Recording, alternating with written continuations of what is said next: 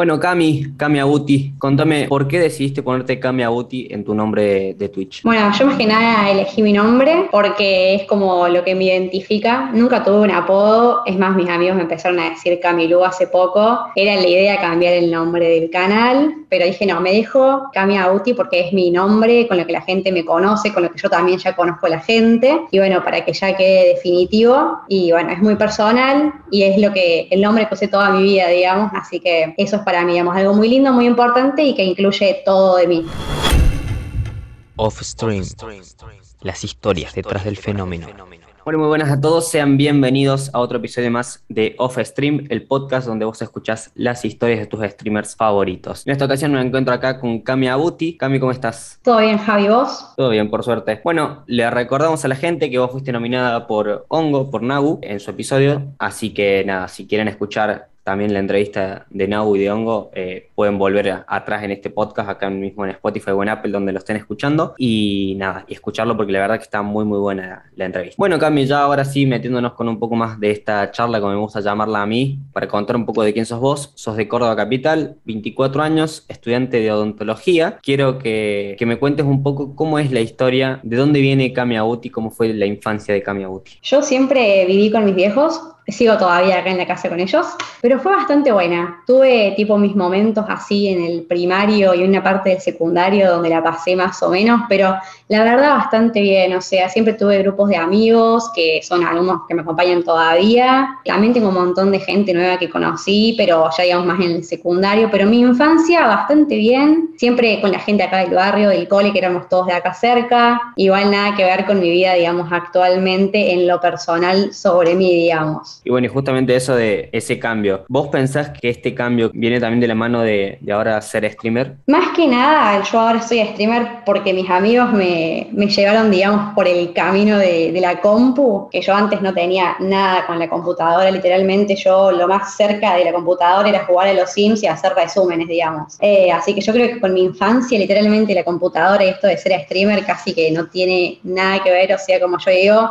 o sea, hubo un cambio gigante porque nunca me imaginé estar, digamos, haciendo esto de crear contenido. Y eh, bueno, sí, un tremendo cambio y nada que ver con lo que yo era antes. Y bueno, justamente eso de, los cambios, eso me parece eh, muy loco porque creo que sos una de las pocas personas que me tocó entrevistar en este podcast. Está estudiando una carrera que no tiene nada que ver con lo audiovisual, ni con la comunicación, ni con nada, que es eh, odontología. ¿Cómo llevas esa, si se quiere, dualidad entre crear contenido y también estar estudiando odontología? Yo al principio, bueno, más que nada el año pasado, yo empecé a hacer streaming porque estábamos en cuarentena, pude comprarme la compu, todo, porque no cursaba presencial y ahí iba todo perfecto. Ya empecé a cursar este año yo presencial en julio y ya se me había complicado un poquito por el tema de los horarios, tenía que buscar pacientes y como que dejé un mes creo más o menos de streamear, o no streameaba tanto, streameaba una vez a la semana, pero fue complicado. Ahora más que nada, como ya me acostumbré, está bastante bueno, me sirve, hay gente de la facu que cuando ahora empezamos a cursar presencial me preguntó, che, ¿qué onda con el streaming? Fue difícil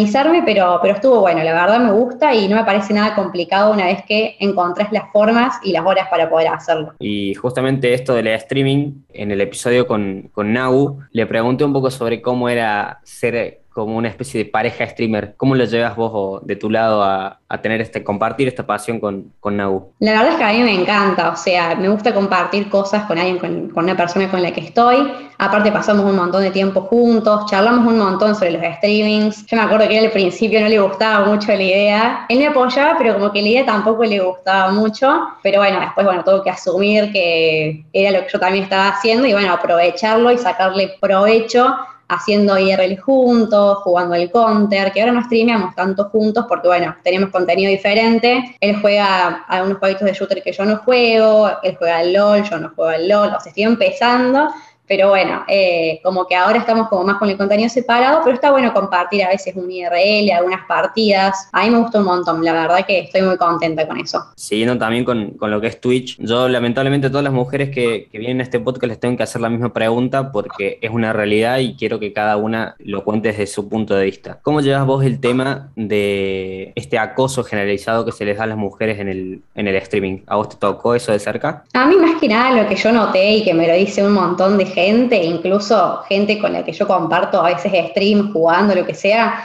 es que me tiran la de cuando sos mujer es más fácil.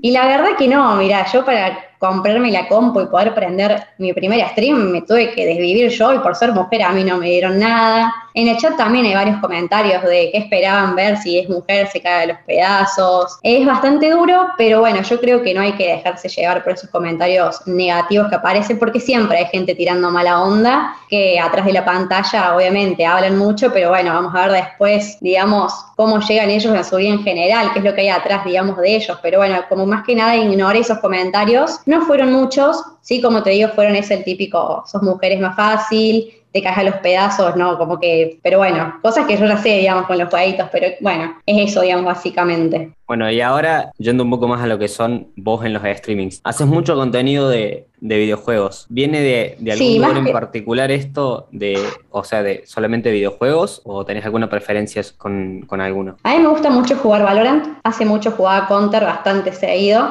pero como que jugaba con gente, digamos, random, gente que iba apareciendo de vez en cuando para jugar. Y ahora juego más que nada Valorant por el tema de que tengo mi grupo de amigos, tenemos ya el grupo de WhatsApp, nos juntamos todo el tiempo a comer, a tomar algo. Y la verdad que me gusta mucho streamar juegos por eso. Me gusta mucho compartir con mis amigos, conocer gente nueva jugando los jueguitos. Y por eso más que nada es el, el tema de streamear jueguitos, videojuegos. Me gusta el IRL, pero no es a lo que me dedicaría, digamos, en el tema del streaming porque no soy muy de la charla y de, de, sacar temas yo, digamos. Me gusta cuando me sacan temas y bueno, es más complicado eso. Y ahora, yendo un poco a lo que es Kami Aguti en el futuro, ¿cómo te ves de acá, ya obviamente recibida de odontóloga y todo, ¿cómo ves que podría cambiar tu vida tanto con el streaming como con esta carrera que, que estás siguiendo? Y yo la verdad, el streaming, o sea, primero que como yo te dije antes, no tenía ni planeado hacer esto, fue todo reimprovisado, fueron mis amigos los que me llevaron con esto. Y nada, yo si me recibo y si esto sigue funcionando y Twitch sigue vivo o lo que sea que pase, yo espero seguir creando contenido y bueno, seguir con mi carrera, poder distribuir mi tiempo así como lo hago ahora con el estudio estudio, trabajo y, el streaming, espero poder hacer lo mismo en el futuro, digamos. A mí me encanta, la verdad, crear contenido y como te digo, me encanta compartir con gente, hablar con la gente mientras juego. Eh, la verdad que me gustaría seguir con esto, digamos. Bueno, Cami, mil gracias por esta entrevista. Lamentablemente ya llegamos ya al final, pero antes de que te vayas, quiero que así como Nagu te nominó a vos, nomines a alguien para que venga a una próxima edición de Offstream. Perfecto. Bueno, lo nomino a Noix Style que también streamea en Twitch, en Trovo y se rompe el alma streameando y bueno, me gustaría que lo, que lo puedan reconocer un poco más.